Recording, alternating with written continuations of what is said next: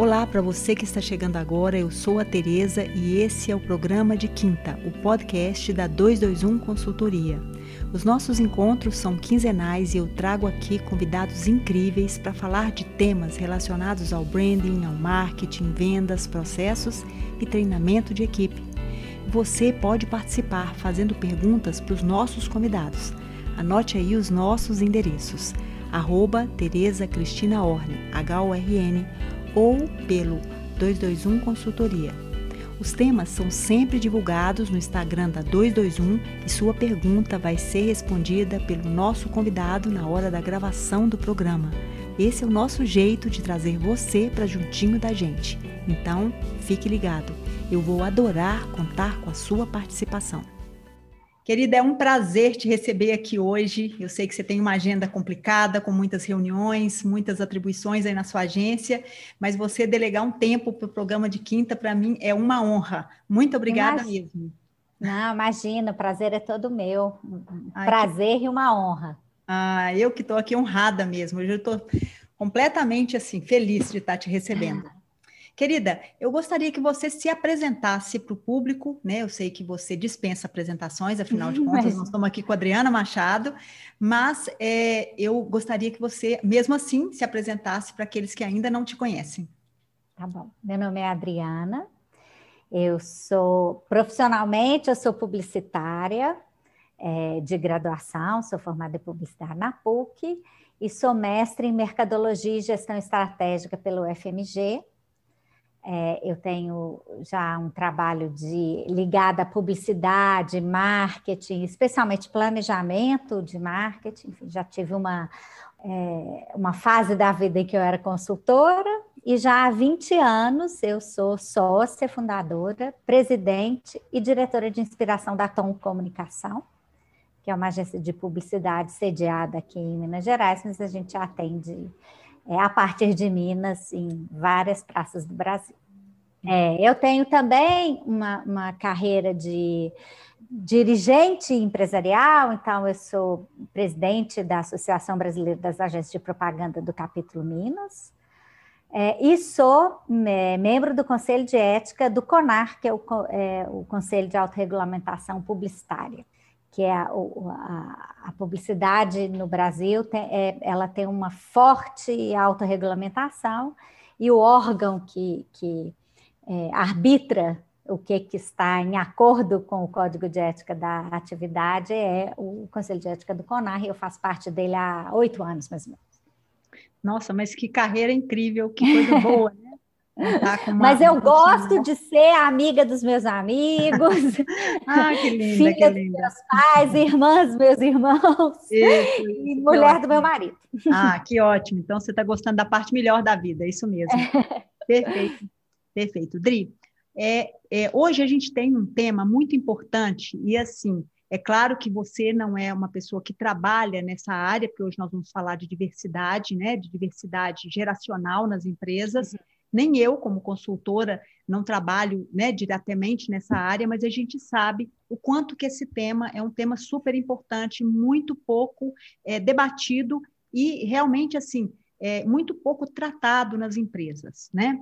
Então vamos começar. Bem, é, eu quero apresentar aqui primeiro os dados de uma pesquisa. Ela não é muito recente, mas as pesquisas mais recentes elas também é, mostram que, na verdade, o Brasil está envelhecendo rapidamente. Essa pesquisa é de 2013, ela é da FGV, e ela estima que em 2040, 57% da força de trabalho vai ser composta de pessoas acima dos 45 anos. Como eu disse, o Brasil está envelhecendo rapidamente. E o episódio de hoje a gente vai tratar exatamente disso, é que a gente vê hoje essa questão muito forte da diversidade de gênero, da diversidade é, é, racial, da diversidade, quer dizer, vários tipos de diversidade, por assim dizer, né? Uma gama enorme de questões ligadas à diversidade são muito tratadas. É um tema que está em voga. Mas essa questão da diversidade geracional, não. Vamos falar um pouco sobre isso? Por que, que esse problema ainda no Brasil é tão negligenciado? Olha, eu, eu, eu já conheço de alguns clientes, de algumas empresas que, que lidam com a diversidade geracional no escopo de seus programas de diversidade. Por que, que ele é, é, é, negligenciado? Eu não saberia dizer exatamente, é, mas a, a, minha impressão, a minha hipótese pessoal, é que o mundo mud, vem mudando muito rapidamente e é muito difícil você ter um certo distanciamento para entender ah, exatamente o, o, que, que é mesmo uma mudança ou o que, que não mudou.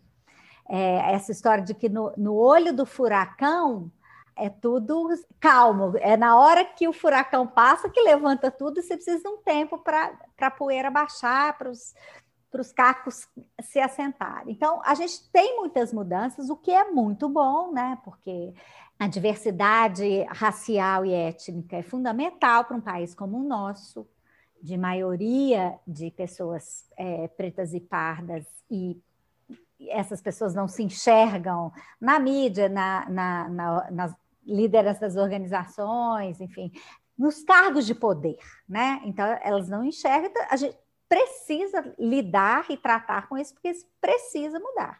Mas a gente não está falando só disso, a gente está falando da inclusão de públicos LGBTI, é, enfim. Então, a gente tem que lidar com muitas pautas simultaneamente. Então, é um pouco difícil a gente acompanhar tudo que está acontecendo.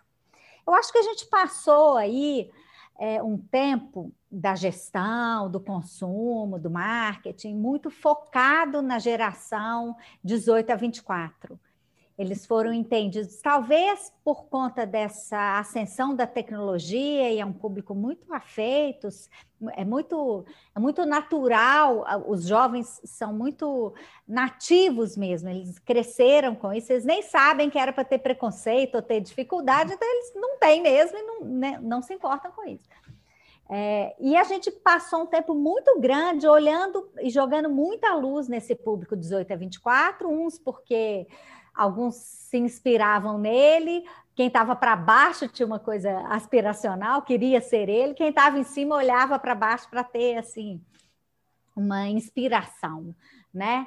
É, e, e acho que isso moldou um pouco vários comportamentos, vários mercados de tecnologia, sem dúvida, mas também a moda, também, enfim, produtos de consumo ficaram muito obsessivos com isso. A gente tem uma indústria de é, é, indústrias importantes de moda, de beleza, né? É, enfim, de, de cirurgias plásticas, em que a juventude é um símbolo em si, a juventude é quase um fetiche. E ficou todo mundo olhando para isso, esqueceu que tem pessoas de verdade, que se o tempo vai passando. Passa para todos. Tudo, é, a verdade é que a velhice é um sinal de sucesso, né? Porque Sim, se tudo tá... der certo, vai todo mundo ficar velho. se tudo der certo, né? Vai todo mundo. Se tudo der certo, 90, né? Senão, é vai ser até é 40, né? E aí, o que acontece é que as pessoas vão, o tempo vai passando, vai entrando gente nova, nem todo mundo que, que amadureceu, cresceu, sai da empresa, até o contrário, muita gente está ascendendo agora, a partir dos 40, 45, 50, é que eles ascendem a posições de poder, e de repente as pessoas se dão conta de que há diferenças, não só diferenças grandes de geração, porque elas, na verdade, elas têm dificuldade de se ver assim, né? É difícil você entender. As empresas são formadas por grupos muito homogêneos. É por isso que é tão importante falar de diversidade. Sim, sim, é muito. Então, importante. essa coisa muito homogênea, as pessoas não conseguem ver a diferença. Né? Então, não vê que tem que ela, a empresa pode estar fomentando, ou os grupos sociais podem estar fomentando preconceitos. Grupos é. iguais, né? É isso, é tudo tão homogêneo, todo mundo acha a mesma coisa, vai é. nos mesmos lugares, pensa as mesmas coisas e não consegue ver como que a gente, que este processo pode gerar silos, preconceitos e, o que eu acho mais grave, pobreza de raciocínio. Respostas parecidas, né? Pobreza Respostas... de ponto de é. vista, né? Uma coisa, Exatamente. Uma, uma dificuldade de você enxergar a riqueza porque o onde está tá bonito é o diverso, né? É a diferença que é bonita. Né? É, eu tenho aqui também um dado é, de uma pesquisa até mais recente, que foi publicado agora, em junho de 2020, que fala que 35%, que existe um aumento de 35% no lucro das instituições quando há diversidade racial, e 15% de gênero. mas eu não achei nenhum estudo que mostrasse que a diversidade etária trouxesse um aumento de resultados. É, eu acho que isso pode acontecer, só, só acho, tá? Não tem uhum. estudo, como você disse. É que as empresas, elas têm diversidade etária. O que elas talvez não tenham se apercebido é o tamanho do preconceito que existe entre os grupos etários. Sim. Porque as empresas são diversas. Normalmente, CEOs, presidentes, diretores são mais velhos, né? Isso, isso acontece. O pessoal entra trainee, quer dizer, essa convivência de várias gerações, ela é, ela acontece nas organizações. O que eu acho que as pessoas não se apercebem é o tanto que, que a gente ignora ou releva, ou não trata destes subgrupos que vão se vão criando como culturas é, isoladas e os conflitos que podem existir, mas principalmente os preconceitos mútuos. O que eu acho que é muito importante é, não se trata só de um preconceito dos jovens contra os velhos.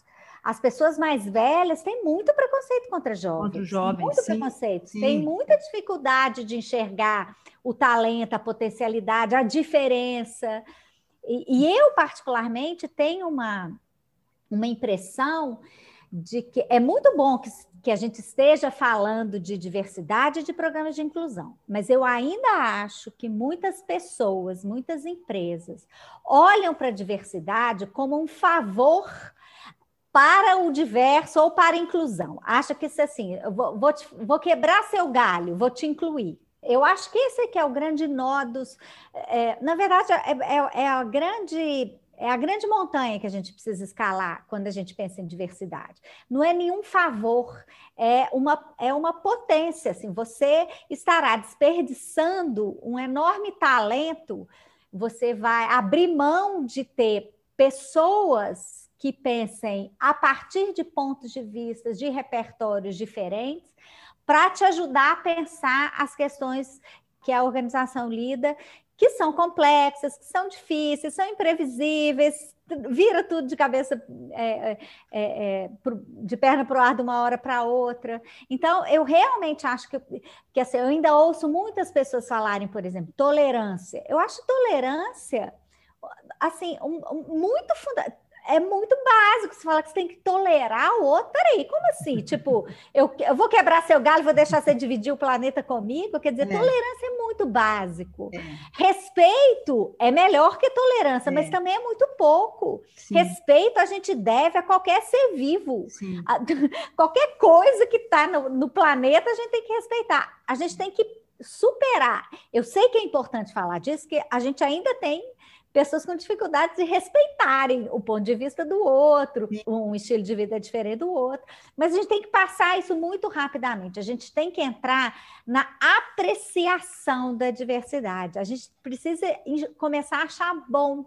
A gente precisa começar a achar bom romper preconceito, enxergar a vida com outras possibilidades, é, entender que as pessoas são diferentes, ainda bem, porque é muito mais chato você ter um padrão muito rígido. Eu sei que é mais fácil ou mais confortável você seguir um caminho que está tudo mais ou menos planejado, que já todo mundo sabe conversando a mesma coisa, entendendo e rapidinho, todo mundo se entendendo, né? É, Parece simples. É, eu entendo que há uma angústia de você olhar para o mundo e não reconhecê-lo. Assim, você fala assim, nossa, eu acho que eu não sei lidar com isso. Eu entendo que há uma angústia nisso, mas a verdade é que essa liberdade da gente poder se inventar, reinventar, mudar de ideia, né, voltar atrás, repensar, trocar de opinião, a gente precisa começar a cultivar isso como um valor, como uma coisa boa, como, uma possibilidade de, de expressão de outras versões da gente mesmo. De né? crescimento, né, né, né Dri? Porque assim, a gente está vivendo um mundo assim que tudo que era que era dito, que era conhecido, não vale mais, né? A gente está vivendo um momento que a gente realmente acelerou de uma forma muito drástica. Então, coisas que iriam acontecer em 10 anos, né? É, né? É, realmente é uma, é uma mudança de, de mindset mesmo. A gente está mudando o nosso jeito de pensar, o nosso jeito de agir. Que tal a gente também realmente falar e agir contra esse tipo de preconceito, porque na base de tudo isso existe um preconceito de raça, de sexo, de orientação sexual, de religião, de tudo, né? Então assim, essas desconstruções são necessárias, elas, são necessárias. Elas são boas, elas são é. difíceis, mas a gente Muito. precisa olhar por que que faz sentido e vale a pena. Para a gente exatamente. falar que é, para a gente falar aqui do nosso assunto da idade que eu, que eu acho que é, a gente, inclusive, está discutindo isso mais abertamente a partir de, de, um, de um, um vídeo da Cris Guerra, sim, comentando. Sim. Um, Ótimo. Muito bom você ter tocado no vídeo dela, porque eu achei muito pertinente a fala dela. Ótimo. É, ela, ela aproveita um esquete da Porta dos Fundos, em que as pessoas estão lidando com uma, a mãe do personagem do Fábio Porchat tem 57 anos, é. e as pessoas lidam como assim, ah, meu Deus, você não pode deixar é, uma sozinha. pessoa de 57 anos sozinha e tal. Vou matar. E, é, eu tendo a ter muita tolerância com o humor, eu tendo a achar que o humor é mesmo é, é um espaço de expressão, mas eu acho mais interessante o humor quando ele questiona quem tem poder. Quem não tem poder, bater, é. bater para baixo não tem graça, né? Não, aí, é, você aí é falar de uma coisa que já existe um preconceito é. grande, né? É, né? Então, esse negócio, ah, o, o, o, politicamente correto é muito chato, o mundo está ficando muito chato. Vai perguntar para todo mundo que estava fora da, da, dos, dos postos de poder se o mundo era tão legal assim, sim, né? Sim, com certeza. Era legal de gente muito, muito pouquinha, né? Enfim. Então, é, o que eu acho ali é grave não é alguém se queixar é, das pessoas que não conseguem processar informação, que são alvo de fake news, que não entendem desse analfabetismo informacional. Eu acho, eu acho é, é fair game, você criticar uhum. isso, ok. O que eu acho problemático é as pessoas não verem problema em você concentrar essa crítica numa, numa velha. Com, é, uma, é. Uma, é uma velha jovem, né? Porque 57 anos é, são sete anos, é sete anos mais velha do que a J-Lo, por exemplo. Você acha que ela não sabe mexer no telefone? É, então, né? eu, uma, acho uma assim... Madonna, como a própria né, a própria é, é, Cris Guerra é. citou. Todas as é. mulheres mais que estão hoje com postos importantes, elas têm acima de 50 anos, elas não estão abaixo de 50, disso. 50, de 60. Né? 50, enfim. de 60, 70, e aí? É né? Então, não é só o fato do sexo, é o fato dessa, dessa generalização de uma, uma, uma, inclusive a própria, né, a nossa própria pandemia colocou isso quando colocou as pessoas acima de 60 anos, ou seja, você já colocou essas pessoas todas como um estorvo também. Então isso também é uma coisa complexa de se lidar, né? Na verdade, e, e... a pandemia não mata só acima de 60, ela mata, né? Ela está matando geral. É. E também é, eu acho que a gente fica com medo de chamar as pessoas de velha. Uai, é, é, isso, entendeu? A gente incorporou o preconceito a hora que a gente fica cheio de dedo e fala assim, a pessoa é velha. É. O problema, as coisas são o que são: gordo, magro, alto, baixo, isso. velho, novo. É. O problema está em a gente achar que isso é um problema. Exatamente. Né? E aí volta para trás, assim, se a gente acha que assim, ah, como envelhecer bem é você não envelhecer, tirar a ruga, tirar é. a envelhecer é difícil. É, envelhecer não é fácil, vai perdendo uma série de coisas, mas nós, não se trata disso. E os seus ganhos? A gente olha para o lado vazio do copo, né? Então, é, uai. É, eu, então... eu, é isso, assim, eu tenho 53 anos. Tá linda. É, eu brinco que é, envelhecer não é bom, não, mas amadurecer é ótimo. É ótimo. E a gente mesmo. precisa de experiência para amadurecer. A, a, gente não amadurece sem viver coisas. Então, é. assim, tem muitas vantagens. A gente, a gente supera as picuinhas, a gente consegue ter um pouco de mais perspectiva do, da briga que vale a pena, da briga que não vale a não pena, vale da briga pena que é fundamental, da briga que é absolutamente desnecessária. A, o amadurecimento é muito vantajoso. Muito, muito. Mas é muito difícil amadurecer sem viver coisas, o que significa sem envelhecer. Exatamente. Porque nesse também... ganho esse é o lado bom da coisa, que é o ganho, né? E eu queria, eu queria fazer uma pequena interrupção, porque a gente tem aqui a participação de um ouvinte, que é a, a Flaviana, e ela mandou um relato, assim, um relato bem longo, bem detalhado e triste, né? É uma pessoa que, inclusive, trabalha em RH, e eu achei muito bom, porque essas perguntas vieram de pessoas que são dessa área. É, eu achei né, excelente a participação, porque são muito pertinentes. Ela conta a história do pai dela, que faleceu uhum. aos 56 anos. E Não, isso nossa. fruto de um problema que houve no trabalho. Ele se sentiu desmerecido, ele sentiu que foi um insulto, uma imoralidade, um falso testemunho. E, na verdade, pelo que o médico disse, ele morreu de uma dor de alma. Olha que, que coisa triste. E era um rapaz de 30 anos que, em função de um problema de um trabalho que ele fez dentro das normas, dentro da forma que deveria ser, ele trabalhava numa prefeitura da cidade dela, e desse conflito de gerações, ele acabou vindo a óbito, não deu conta de lidar com a situação. Então, assim, era o contrário, né, Adri? Era um jovem é, é, é, líder com uma pessoa mais velha, que 56 anos era uma pessoa mais experiente, e, no entanto, ele não conseguiu lidar com a situação e acabou vindo a óbito. E ela faz uma observação, ela falou, olha, no caso do meu pai, o jovem diretor não soube lidar com um colaborador mais velho que se sentiu muito magoado a ponto de morrer. Olha que loucura, ele não era uma pessoa doente.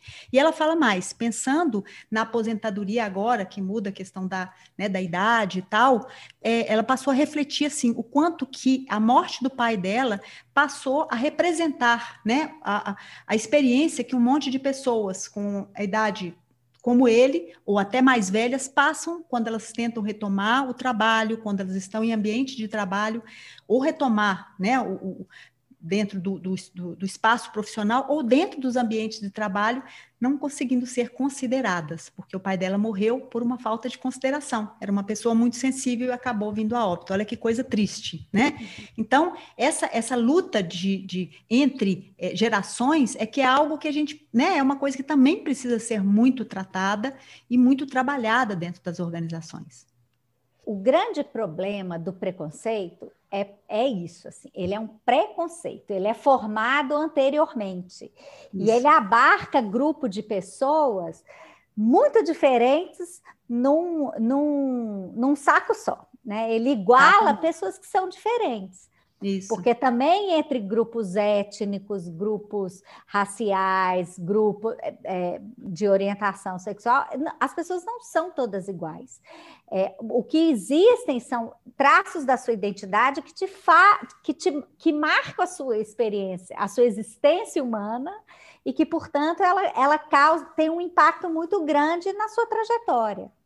É, é, é, muito, é um desafio grande para as organizações entender como é que você faz com que o melhor de cada um se apresente para o jogo independentemente ou dependentemente, quer dizer, é, a, a trajetória a, a, de cada é, indivíduo e de seus grupos de, de identidade é, acrescentam vivências, experiências, habilidades que ajudam o grupo a, a olhar para esse mundo doidão aí, que muda toda hora de, de ponta cabeça, é. e, te, e ajuda o grupo a navegar melhor. É, é por isso que eu volto. Navegar, navegar junto, né, Dri? Assim, é navegar é porque... junto, porque é uma crise que, assim, eu, eu costumo dizer que essa crise é uma crise diferente das outras, porque ela precisa de colaboração.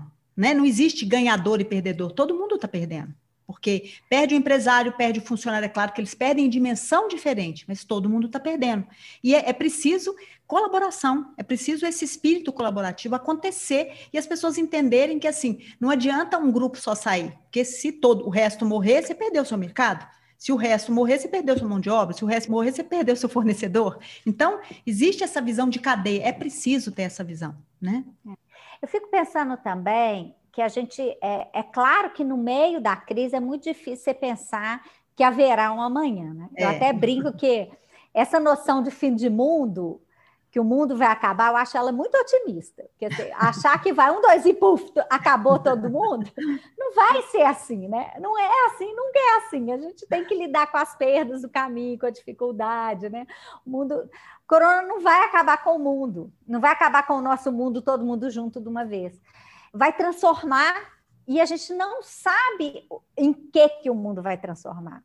Exatamente. Mas a gente precisa, a gente precisa ser capaz de imaginar um mundo melhor. Porque o que vai acontecer não está dado, não está posto. O que vai acontecer vai depender do que a gente fizer agora. Exato. Como que exato. a gente vai responder, embora a gente já esteja há quase um ano nessa, né, nessa, é, nessa já vibe. fazendo um ano já, né? De março, é, tá, um ano. É, é, não está dado, não está colocado o, no que que o mundo vai se transformar. E, e, neste momento, embora muito angustiante, este é um momento em que as coisas que vão acontecer precisam ser imaginadas agora. E quanto mais gente. Preparadas, né, Dri? Eu acho que a preparação desse novo mundo só, a gente só consegue fazer se a gente conseguir, com sensibilidade, perceber a mudança, entendeu? Não adianta ficar brigando contra ela, você tem que perceber, mudou. Mas espera aí, deixa eu entender essa, essa realidade para eu agir em cima desse, desse novo. Não adianta eu vir com minha, meu histórico de trás, entendeu? Porque senão eu não consigo olhar para frente. É. Né? E, essa, e esse para frente, como a gente não tem clareza de nada, a nossa melhor chance, é, ao invés da gente tentar é, é, achar a estrada é a gente imaginar qual que é esse caminho. Independente do que, que a gente não é obrigada a percorrer caminho nenhum. A gente é esse que eu acho que é a principal é o, é o nosso principal desafio.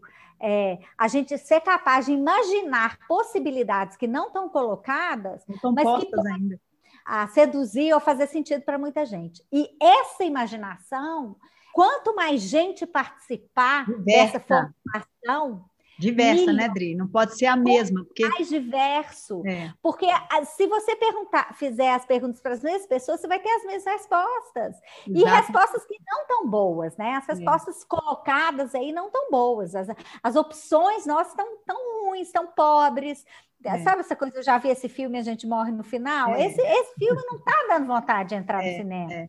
é. o que eu acho que a gente tem a oportunidade de botar gente com um monte de repertório, ponto de vista, referência é, diferente, para aí a gente imaginar soluções que são muito diferentes, né? Exatamente. É, porque, e, e, se cada um trouxer um pedaço da sua vivência, da sua capacidade, do seu potencial, talvez a gente consiga ter. A sua visão de mundo, né? Porque eu acho que assim, é, há muito tempo. Uma imaginação de mundo. É, de né? É visão, né? Visão, é histórico, é vivência anterior, sabe? É a pessoa que viveu uma realidade, a outra que viveu outra, a outra que está vivendo um determinado processo, a outra que traz uma vivência escolar, a outra que tem, tem uma experiência de determinada, determinado momento da vida dela, enfim, né? tudo isso forma um conjunto muito mais rico do que uma realidade miúda, né? Eu acho que isso vem de encontro até uma questão que foi colocada aqui.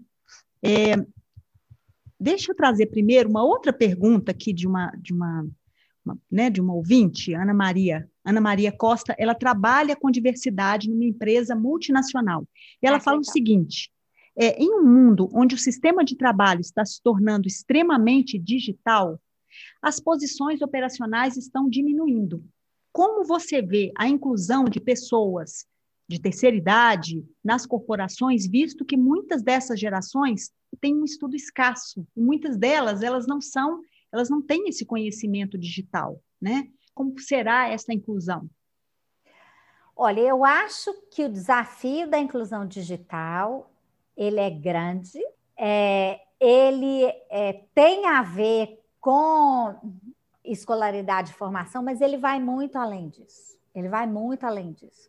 A gente estava falando lá a história da, de fake news e das pessoas não saberem lidar com a informação. Sim. A dificuldade das pessoas compreenderem é, como que se dá o processo de comunicação, a importância da fonte, da mensagem, da decodificação, né? Essa coisa de entender quem está dizendo, entender, avaliar a qualidade da fonte, a veracidade da fonte, a credibilidade da fonte, não é uma exclusividade dos mais velhos. Não. Então, o desafio da inclusão digital é um desafio que está colocado para todos nós, independente da idade e da formação. A gente está vendo que os impactos do monopólio da rede social sobre a, a informação, a circulação da informação fática no mundo, está causando graves problemas no mundo inteiro para todo mundo, independentemente da idade, independentemente da escolaridade, porque não está direto.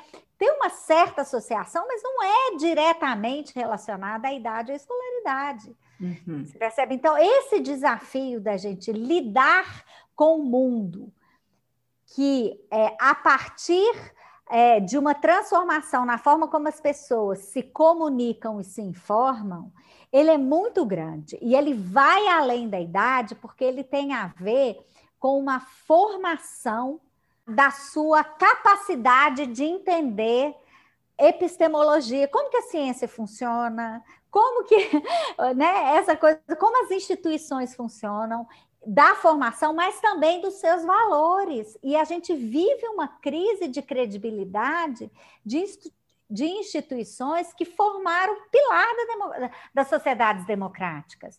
A, a, gente duvidar da imprensa, duvidar da ciência, duvidar da academia, isso, isso gera consequências. Isso gera consequências para todo mundo. Isso não está localizado na idade, não, não, está localizado na escolaridade, não Mas é a história localizado... do preconceito, né? Existe, é, é, existe sim, assim, dentro da, né, do que eu entendo, assim, dentro da minha vivência nas, nas, nas empresas, muitas vezes uma certa, um certo preconceito, até também das gerações mais velhas, com relação à tecnologia. Ah, é isso verdade. não é para mim, ai que preguiça, não, Tereza, não quero aprender. Então, essas pessoas, eu acredito que vão realmente não vão, como, como os jovens também, aqueles que não se qualificarem para esse novo momento, eles estão fora do mercado, eles saem fora do jogo, né? Agora, há possibilidade também de pensar não só nesses postos tecnológicos, mas os postos também relacionais, porque existe uma, né, um outro lado da economia que vai crescer muito, que é essa questão relacionada ao relacionamento,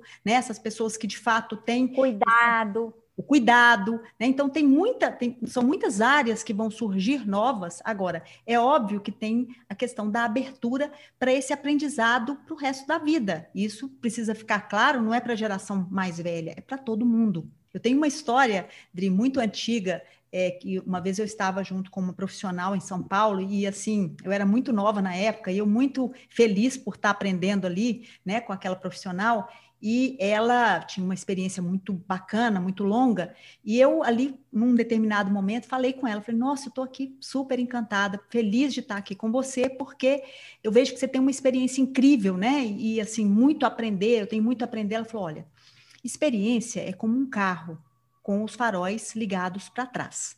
Só ilumina o passado. Experiência só não basta, Tereza. Você precisa ter visão de futuro. E eu achei isso muito legal, porque eu acho que isso ilumina, na verdade, assim, toda, toda essa discussão, né? Não adianta eu ficar só com a experiência do passado, o profissional com mais idade com a experiência do passado, se ele não olhar para a tecnologia e ver que ela é um elemento importante, que eu preciso estar tá me informando, que eu preciso estar tá aprendendo, que eu tenho que ter novos códigos, novas formas de me relacionar com esse novo mundo. Se eu ficar preso no passado, eu vou ficar realmente com um carro com o farol ligado para trás, iluminando o passado, né? E é. esquecendo é. Da forma nova de se relacionar, como você acabou de dizer, né? Nós estamos vivendo um mundo que mudou tudo, né? Mudou muita coisa, mas os seres humanos continuam é, é, Desejando relacionamento. se conectando com através do afeto, né? Do, do... Então, assim, o que eu acho que a gente precisa trazer para as organizações é essa coisa assim, a gente precisa desenvolver relacionamentos mais afetuosos com as pessoas. Não dá para a gente lidar com as pessoas, ou no trabalho, ou em qualquer. Como, ignorando que você está conversando ou lidando com uma pessoa, que traz a, a, a vivência dela para a mesa. E isso pode ser bom, e isso provavelmente é bom se você, ao invés de querer convencer as pessoas que você está certa, de ficar mais preocupado com o que você fala do que com ouvir, né? A gente precisa aprender a se relacionar com as pessoas na, é, relacionar entendido como a, a faculdade de se deixar mudar pelas pessoas, de se deixar, de se permitir mudar de ideia, aprender novas coisas. Eu sou muito capaz de entender por que, que pessoas mais velhas têm tanta birra de tecnologia. O mundo foi ficando muito hostil para elas. Uhum. Foi ficando muito hostil. Pessoas que viajaram a vida inteira, hoje, para elas viajarem, ou seja, daqui a pouco a gente puder viajar, até um ano atrás.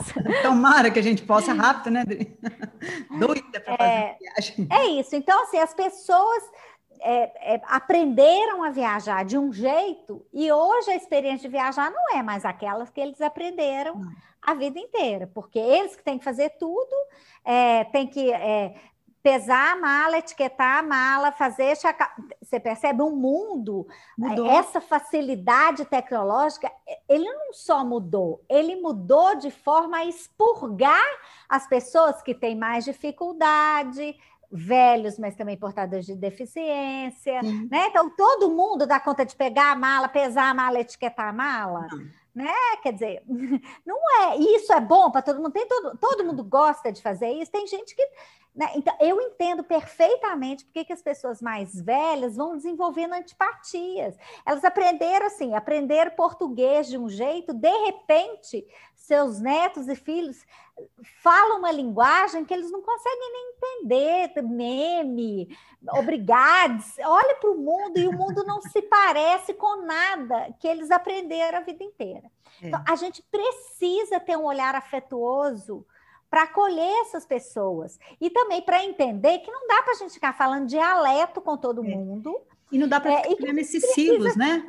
Essas, é sabe, essas, né, a coisa da, da, que, que eu acho que até a, a Cris fala isso, né? Essa coisa dos muros, né? A gente é precisa isso. de pontes, a gente precisa isso. de desse diálogo, né? É, né? E não o tempo todo. É claro que tem horas que é bom você estar tá num grupo homogêneo. Sim. Mas, mas a gente precisa ser capaz de ver com alegria essa coisa de lidar com gente que não pensa igual a você, claro. que não vive a mesma. Na hora que a gente romper, e eu acho que a gente romperá isso se a gente enxergar as pessoas com afeto, abrir o coração, parar de querer ter razão, parar de querer convencer todo mundo, parar de toda divergência é um fla Vira disputa, né? Toda divergência vira é. disputa, né? Muitas é. vezes nas empresas isso acontece, né? Em todo, todo grupo humano, no grupo de WhatsApp da família, isso as pessoas querem ter Ai, razão. Que então a gente vai ter que, que superar logo essa fase, porque na hora que a gente conseguir, assim, entender que não tem problema as pessoas pensarem diferente, tudo bem, né? As pessoas podem pensar diferente. Agora, a gente não pode sair de as pessoas podem pensar diferente para não existe mais verdade, mentira, fato, é. interpretação, né? A gente tem que se achar aí nesse mundo, nesse mundo novo aí de muitos, muita gente fala, que a gente precisa entender quem são as novas autoridades, quais são as instituições que a gente é, sente conforto em, em São muitas vozes, né, Dri? Porque é isso. Uma, uma e, é social, bom que seja. Sim, numa rede social você dá voz a muitas pessoas. Então, você tem que realmente, da mesma forma, você tem que selecionar, tem que haver uma curadoria, né? Em quem confiar, quais são as instituições, quais são as marcas que de fato estão falando a sua língua, que estão defendendo os seus valores, né? Então, essa seleção ficou mais difícil. Acho que no mundo, no mundo passado, a seleção era mais fácil, porque tinham menos opções. Agora, a gente tem um mundo de opções, uma, uma né? uma uma diversidade enorme. E é, é importante isso, porque te permite também uma escolha mais bem feita. Agora, voltando aqui, é, vamos falar um pouco a respeito da, da questão assim. No seu caso, Dri, é, você tem uma agência com quantos colaboradores? A gente tem mais ou menos 50 pessoas na agência. E você já me disse que você está há 20 anos já no mercado. Como é que está a formação, Dri, da sua equipe aí? Você tem uma equipe mais heterogênea? Como é que é? Olha, a gente tem um olhar muito atento para ter uma equipe heterogênea. É, temos hum. muita, muitas mulheres em cargo de liderança, né? É, do ponto de vista etário, a gente acaba tendo, eu e Vina, né, somos, somos da, da, faixa dos 50 anos, a gente tem pessoas da faixa de 40, é, e a gente trabalha com muita gente muito jovem Tem, uhum. eu não tenho o um número certinho, não, mas é, a gente tem muita gente de 30, mas tem muita gente na faixa de 20 anos. Como que isso, né? Como é que essa questão da formação da equipe é, ser diversa, você acha que isso influi na possibilidade de inovação, da criação, ainda mais no seu caso, que você trabalha com uma forte necessidade de inovação? É, eu acho que mais do que influi é determinante. É determinante. Se é, a gente trabalha com comunicação e comunicação você faz a partir do repertório que você tem.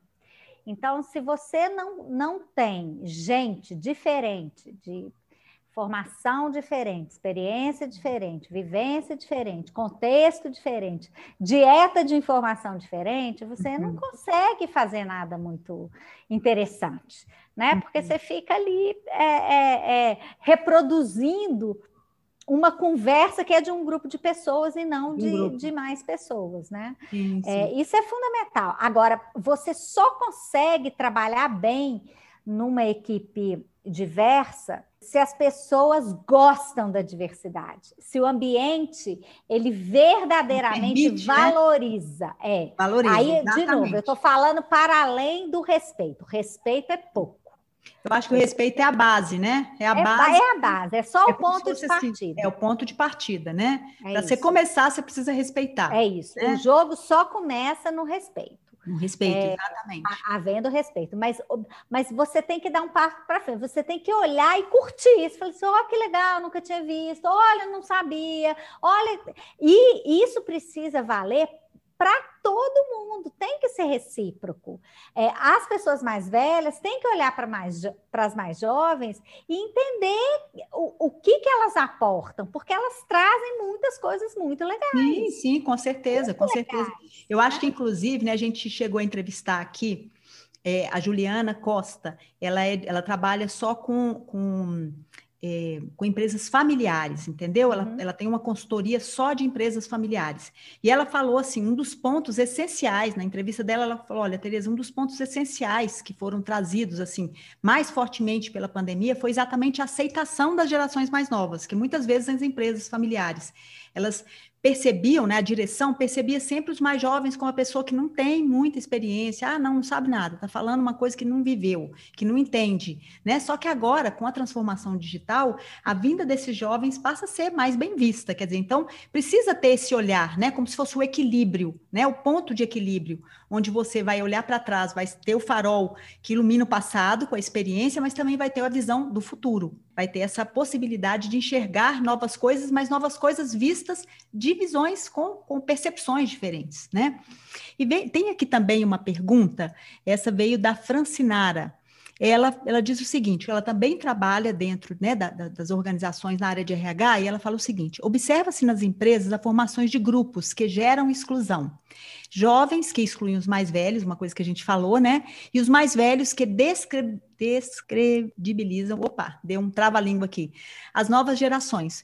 Como os gestores devem estimular a aproximação dessas gerações para que as diferenças de pensamento gerem valor e resultado positivo? Você já falou um pouco sobre isso, mas vamos discutir um pouco mais essa, assim, esse ponto, né? Que é tão é, importante. Eu acho que, eu acho que a primeira, o primeiro ponto é que a própria gerência tem que achar a diversidade importante e tem que entender o que que, que as diferentes, os diferentes grupos aportam. Né? Qual que é a riqueza? O que, que, que eles têm de muito forte? Porque, assim, um grupo, é, um grupo que performa bem, é, se valoriza, né? Então, e, e, na medida que você vai vendo que uma habilidade que o outro tem acrescenta, é, é, melhora o desempenho do grupo, automaticamente você está diminuindo o tamanho dos muros e, e o tamanho dos, dos silos de informação e de convivência. Porque Criando a pessoa pontes, né? começa. Né? É, porque você começa a olhar para o outro e fala assim: olha que legal, olha, eu não tinha pensado nisso, olha como é que a pessoa sabe fazer. Eu, eu, é muito comum eu conversar com gente mais nova que está entrando, muitos amigos meus falam: ah, meu filho quer fazer publicidade, minha filha quer trabalhar nessa área, conversa com ela. Eu, eu sempre falo para quem quer entrar em qualquer lugar, se às vezes a pessoa entra na faculdade e quer fazer um estágio. Eu falei assim: olha, Primeiro, nos primeiros anos da faculdade, estuda, porque é, a base teórica da sua atividade, você nunca mais vai ter tempo para ou uma condição de cuidar muito desse assunto como prioridade, quase como exclusividade. Quando você quiser começar a trabalhar, é, entende o que, que você pode aportar no grupo, mesmo você sendo estagiário, porque senão você vai virar o estagiário de levar papel, não tem nada contra fazer isso, mas assim, é, se você não tiver nenhum ingrediente para acrescentar na vida das pessoas, é muito fácil ser passar desapercebido.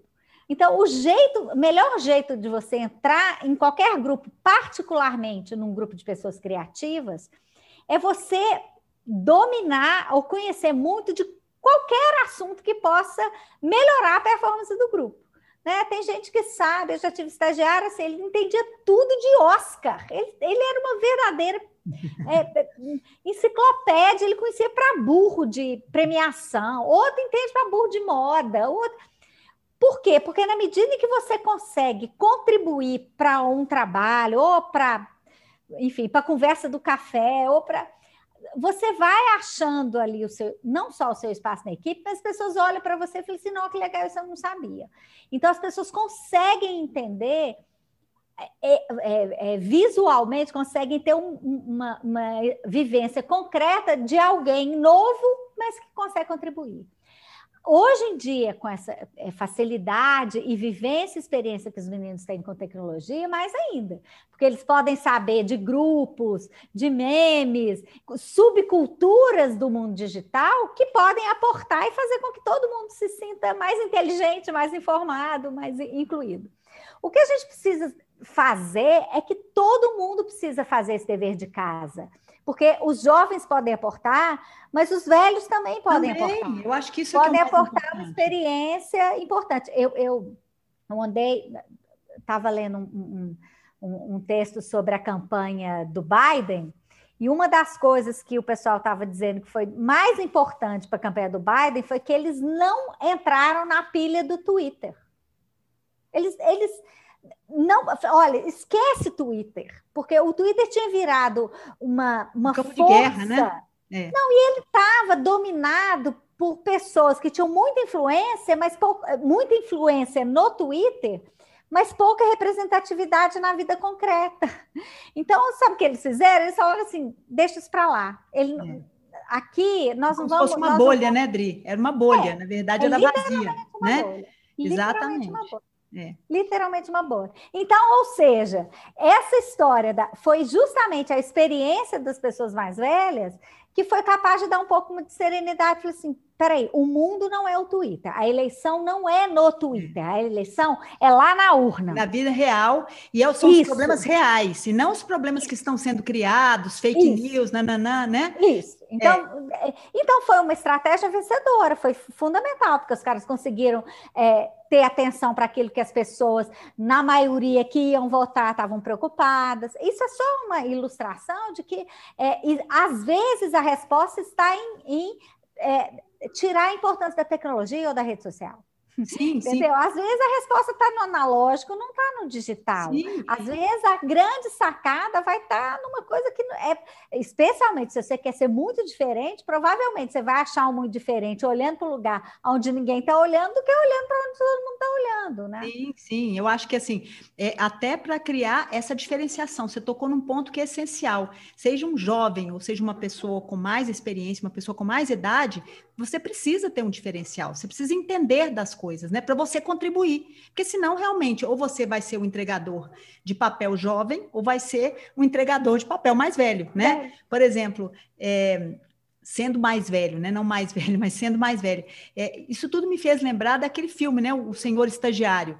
Ele era um cara mais velho, no entanto, ele se tornou uma pessoa, uma peça-chave, né? Ele não entendia de tecnologia, mas ele entendia de relacionamento. Né? Então, ele trouxe a serenidade né, é importante para todos aqueles conflitos que estavam acontecendo ali, inclusive né, se tornando tão importante para a própria CEO da empresa.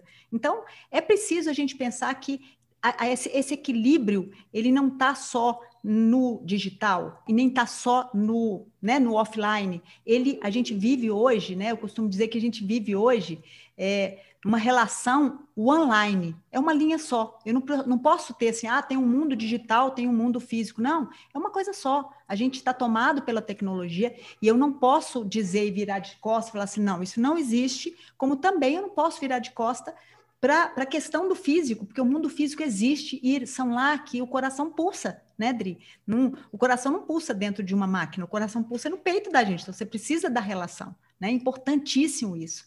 Então, é, eu, eu, achei muito importante você colocar assim, esse, esse conselho que você dá a uma, um, né, um, um, um jovem, ele serve para todo mundo. É preciso é a gente ter realmente uma visão em que momento eu faço falta, né? O que eu posso fazer é, para contribuir? Que eu contribuo, né? Exatamente. Às vezes você tomou, às vezes é isso, você tomou tanto cacete na vida que é essa assim, como é que você sobrevive a tanto? Isso, é. isso quem nunca passou por uma, né? Todo mundo que vive pós-pandemia vai ter uma experiência de pandemia para contar. Sim. Isso vai contar muito e muitas vezes. Para outra, não, mas não, né? É. Para quando, quando parece que, que o mundo vira de cabeça para baixo, que o, que o dia seguinte nasce, né? Que é. a vida continua, que a gente Exatamente. tem que catar os cacos, tem que levantar, tem que se virar, tem que imaginar e tem que, tem que seguir, né? E é possível seguir. Com certeza. Enfim, e, e eu, eu, queria só para a gente terminar é, falar de um ponto que é fundamental. Assim, a gente está vivendo essa mudança toda, essa aceleração de futuros e tal, com um mundo que de fato assim ele não pede mais as respostas é, para problemas complexos, né? São problemas inesperados. A gente não viveu esse problema e a gente vai ter que responder. A gente não viveu uma realidade não linear muitas vezes, porque o mundo já não era tão linear assim, mas tão, né, tão fora do, do, do, padrão, e, no entanto, hoje essas respostas precisam vir e com um fator muito importante: agilidade. Não adianta eu dar uma resposta depois que o momento passou.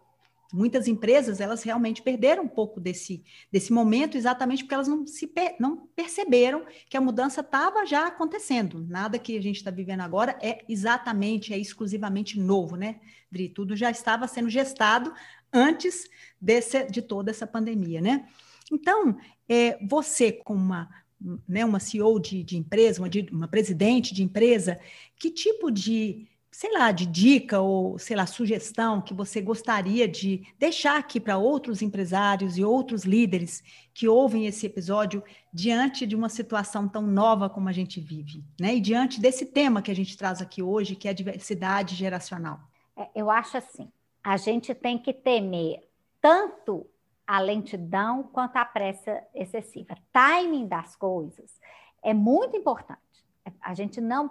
Porque o que eu observo também é que, às vezes, a, na ansiedade de, de, mudar, as pessoas acabam é, é, é, queimando a largada. Então, querendo Isso. fazer as coisas apressadamente e não de forma né? veloz. Né? É, é, porque assim, é, a, a, gente vive de lidar com, com paradoxos, né? Porque a gente tem que conhecer o passado, a gente tem que olhar para frente, mas a gente não pode perder a perspectiva do momento que a gente está vivendo. Sim. Né? É, a gente e, é, e, é, e é uma, uma das, das, grandes pragas da tecnologia é que ele fica disputando a atenção da gente e ele é um dreno de atenção, porque se você ficar com todas as notificações que ficam, você não consegue ter um mínimo de organização mental para controlar coisas que você pode controlar, porque nem tudo na vida a gente pode controlar. Mas como é que a gente gasta a nossa atenção nos momentos em que o tempo nos pertence, é uma coisa que a gente pode controlar. Então, isso é um pouco. É, esse é um, é um dos paradoxos. Essa coisa do timing também é um paradoxo. Porque às vezes as pessoas ficam tão aflitas em cumprir um, um prazo ou, ou, ou fazer alguma coisa que elas esquecem que você tem o, o timing, ele é, é, não convém perder, mas às vezes você, você pode queimar a largada. Né? Às vezes você abre o soufflé antes da hora e você perde o seu soufflé. né? Então, você, o timing das coisas é muito importante. Eu estou falando isso tudo porque, assim, quem estava atento, vendo como que o tempo, as organizações, essa questão da a digitalização, trabalho remoto, presencial, processos. Quem estava olhando para isso conseguiu ver a hora de virar chave ou conseguiu se posicionar bem na hora que ele precisou ser mais digital comércios conseguiram se digitalizar mais rápido, é, as empresas de serviço conseguiram Ensino, né, organizar né, o seu trabalho remoto, né, o teletrabalho com mais agilidade. Uhum. Né? E, as, e, e, e, eu acho que uma das boas contribuições da tecnologia, essa coisa de você fazer versões, né? Você faz protótipos. É, isso eu acho que é um, um, grande aprendizado que as gerações mais velhas podem aprender com as mais novas. É assim, ó, você não precisa sair com a versão final de nada. Você o famoso ter... MVP, né? Você tem é que fazer isso. pequenas versões, testar. É isso. Né? Né? Você tem que entender se ela tem qualidade suficiente para as pessoas entenderem qual é, para você ver se o seu teste testa mesmo, o teste reflete adequadamente o produto, mas não é a versão final mais. Então, essa coisa de é, remotamente, eu, eu vi várias, assim, várias empresas ao longo da, da da, do distanciamento e da pandemia, começaram com telefone, mandar mensagem, WhatsApp do vendedor ou do prestador de serviço para saber como é que estava. Depois que elas foram eh, entender qual que era a plataforma que eles iam usar, para depois. Tem gente que já está na terceira versão de e-commerce ou de prestação digital. Uhum. Por quê? Porque soube fazer. Agora, quem ficou esperando para né? fazer né? o melhor site do planeta para lançar, provavelmente nem vivo tá. Nem saiu ainda, né? Perdeu aí a possibilidade desse crescimento. Nem vivo Eu tá. acho que o mais importante, né, Dri, é do relacionamento com as pessoas, né? Então, é isso. É, é eu penso que existe um, um momento que a gente está falando a respeito desse tema e eu quero te agradecer porque foi uma proposta sua, né? Na verdade, uhum. já estava há muito tempo com esse objetivo de te entrevistar, mas a sua proposta foi brilhante importante, porque eu acho que a gente está nesse momento em que é o Brasil está envelhecendo, né? A gente está percebendo isso nos outros mercados, mas aqui a gente sempre teve uma população muito jovem, só que a gente percebe que essa, essa virada vai acontecer dentro de pouco tempo. E as empresas que forem mais sensíveis, da mesma forma que, como você citou aí a questão do digital, aquelas que já estavam percebendo essas mudanças, que já estavam né, sendo gestadas antes de tudo isso acontecer, agora né, elas conseguiram se movimentar de uma forma melhor, sem queimar na, larga, na largada. Né? Da mesma forma, tanto profissionais quanto empresários precisam pensar que eles têm que se apropriar de toda esta essa, essa experiência que as outras gerações trazem e trazer esse, esse, essa, essa diversidade de todos os tipos, sexo, idade, enfim, né, é, é, etnias, para que você possa dar respostas mais competentes a essa nova realidade, porque o que a gente tem hoje mesmo é a mudança, né? Não, não tem nada mais, não existe mais jogo ganho, né? A gente está aí percebendo os, né, as, os, né, as, as, versões sendo mudadas, as posições sendo mudadas, mas eu acho que as empresas que estão sensíveis a esse novo momento conseguem dar uma largada melhor, como você bem colocou, né? Eu acho mesmo, assim, a gente precisa parar de achar que a diversidade e a inclusão é um favor para o incluído. A, a, diversidade e a inclusão é uma, um manancial de talento, de habilidades, de aprendizados de parte a parte.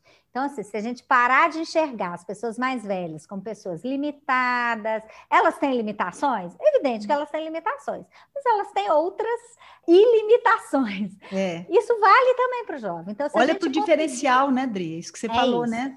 É isso. Cada um criar o seu diferencial e os líderes olharem para esse diferencial e perceber. Isso como que eu posso usar esse diferencial para trazer algo novo, né? Uma resposta é melhor para o meu cliente. E ceder à tentação de reduzir as pessoas ao estereótipo que você tem delas. Porque se você parar para ouvir as pessoas, para se relacionar com elas, você vai lidar com indivíduos e com grupos e não com o estereótipo. Né? Você acha mesmo que uma pessoa de 56 anos, 57 anos, uma pessoa, uma velhinha sem noção? É, uma, que você trata ela quase como uma criança? Pelo amor de Deus, gente. Até como uma criança tem... era ofensivo, né? Se fosse como uma criança é, ali. É, de verdade, gente. Tem gente de 70 anos correndo Ironman, gente. Exatamente. Entendeu? De verdade. Se você não sabe disso, é só porque você não está olhando, porque eles estão aí para você olhar, né? Então, da mesma forma, se você acha que, que jovem sei lá, eles são, eles não se importam, eles não se comprometem. Tudo mentira. Você tem jovens incríveis, super, super é. de novo é estereótipo, né?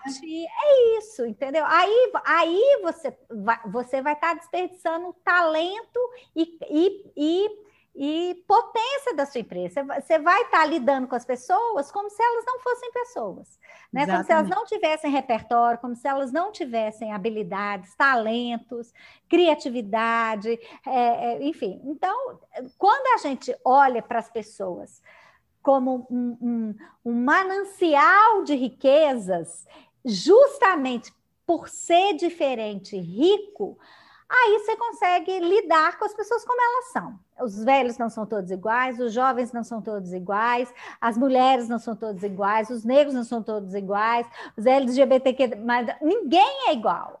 É, mas Bom. existem, graças a Deus, e essas experiências coletivas são importantes, são fundadoras e a gente tem que ter atenção para elas. É. Não adianta você ficar achando assim, fazendo inclusão para forma, porque aí é. você perde a, o propósito. O propósito da inclusão é as pessoas viverem melhor, serem mais felizes, a sociedade ser mais justa, mais igualitária, as empresas serem mais competitivas, o mundo ser mais próspero. É, é, é isso que está todo mundo exatamente, querendo. É, exatamente. Dri, eu não sei como te agradecer ah, por esse momento lindo. Eu que agradeço. Aqui, né? Foi ótimo ouvir de uma forma tão lúcida essa visão sobre a questão da idade, a questão das empresas, como que realmente a gente precisa se posicionar diante desse novo mundo, não com frases prontas, mas com uma visão lúcida. Isso é muito importante, né? Muito obrigada, obrigada mesmo. Eu quero agradecer. Adorei o convite. Ah, muito obrigada mesmo. E eu quero agradecer as pessoas que participaram, que enviaram né, perguntas também. É, foi muito bom a participação, são pessoas da área e que se né, trouxeram perguntas importantes, e eu tenho certeza que vai ser um episódio muito ouvido, que as pessoas vão anotar as suas dicas e a sua uhum. visão. Com, volto a dizer, muito lúcida e muito enriquecedora. Muito obrigada mesmo, tá? Pelo seu carinho. Eu quero agradecer a participação de todos que acompanham por aqui e convidá-los a estarem comigo no nosso programa.